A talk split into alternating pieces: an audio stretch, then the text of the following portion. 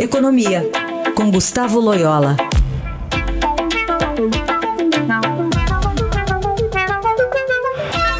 Oi, Loyola, bom dia. Bom dia.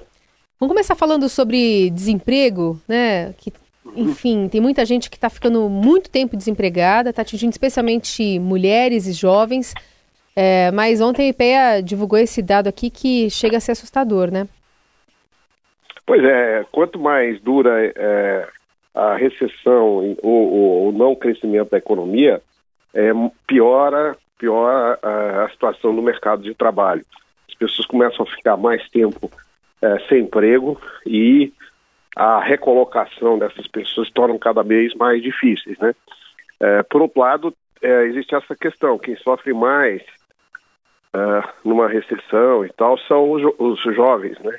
Aqueles que estão entrando no mercado de trabalho, é, as mulheres, né? É, enfim, é, essas é, é, acaba, vamos dizer assim, sendo aí os grupos mais prejudicados, né? É, então é o que está acontecendo no Brasil.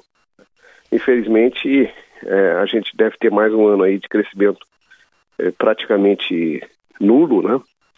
E a recuperação do mercado de trabalho, ela vai demorar um pouco, né? Tem, tem alguma recuperação, sim, claro, os números do CAGED mostram isso, mas insuficiente para absorver os novos entrantes no mercado de trabalho. Né? É, esses números do IPEA falam que o número de desempregados há mais de dois anos cresceu 42% em quatro anos e que justamente, né, para se retomar o, a contratação depende muito da reforma da Previdência, mas projeções só para 2020 mesmo.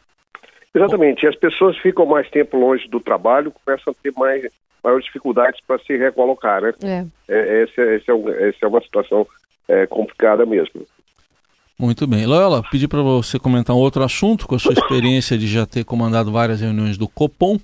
Né? Expectativa para hoje é manter a taxa básica de juros em 6,5% ou pode acontecer algo diferente?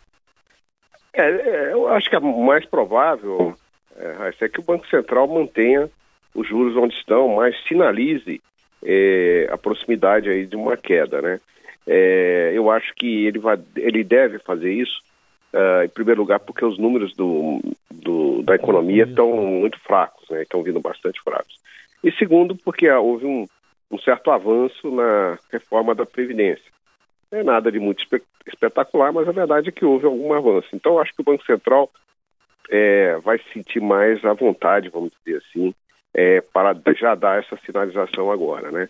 É, mas eu acho que o cenário ainda mais básico é que o Banco Central vai esperar é, a reforma da Previdência se concluir, ou pelo menos avançar mais ainda né, no, no Congresso, para que ele possa é, mover as taxas de juros para baixo. Agora, não se pode aí descartar totalmente a possibilidade do Banco Central fazer um movimento aí de queda de 0,25 na taxa hoje, né?